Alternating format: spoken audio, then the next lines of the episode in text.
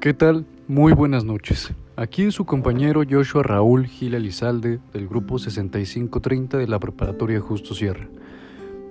En esta ocasión vamos a abarcar un tema que va directamente relacionado con la, con la geografía económica.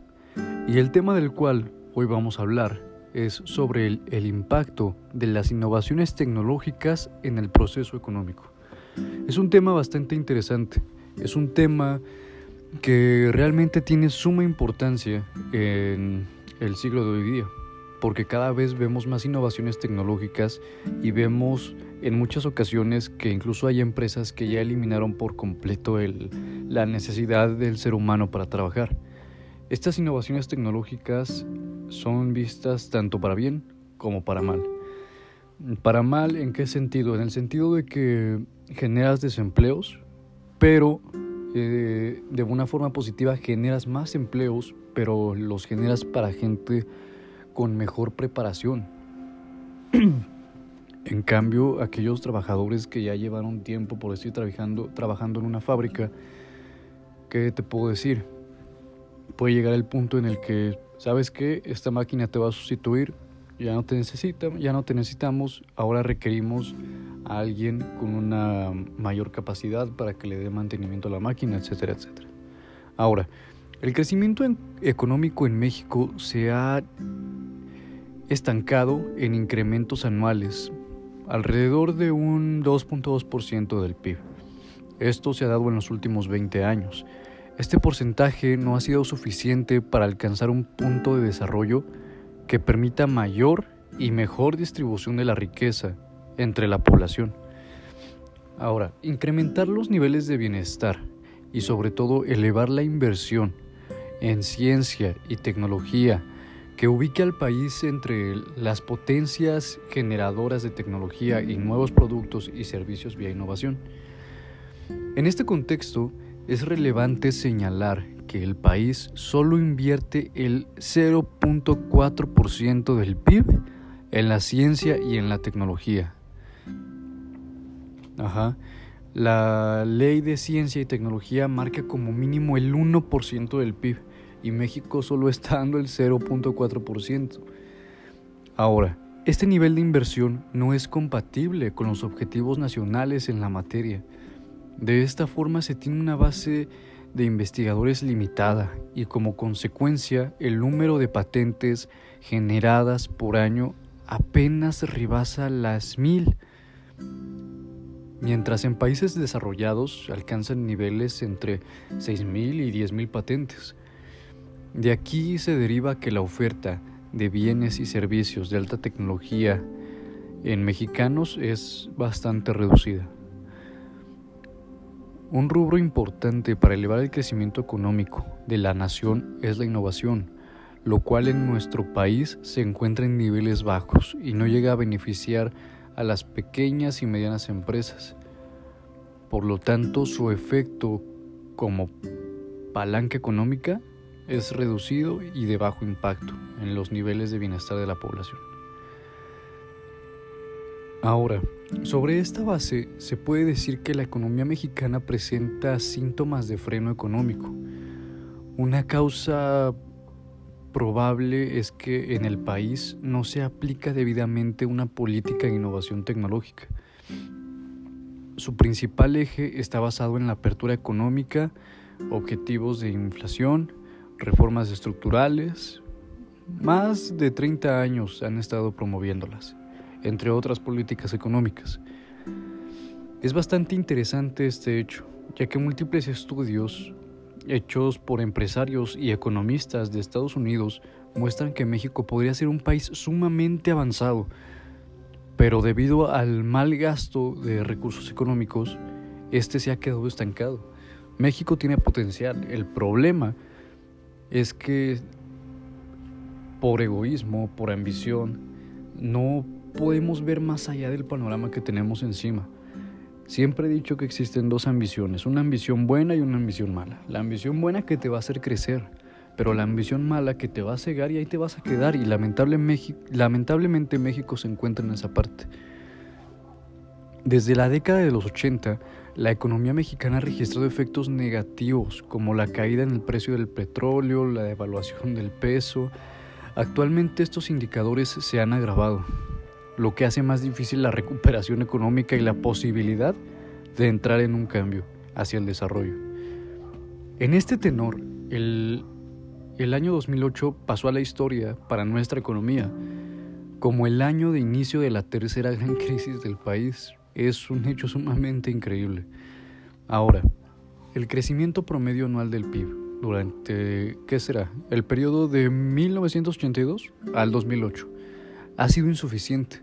Ha sido insuficiente para impulsar al país hacia el desarrollo.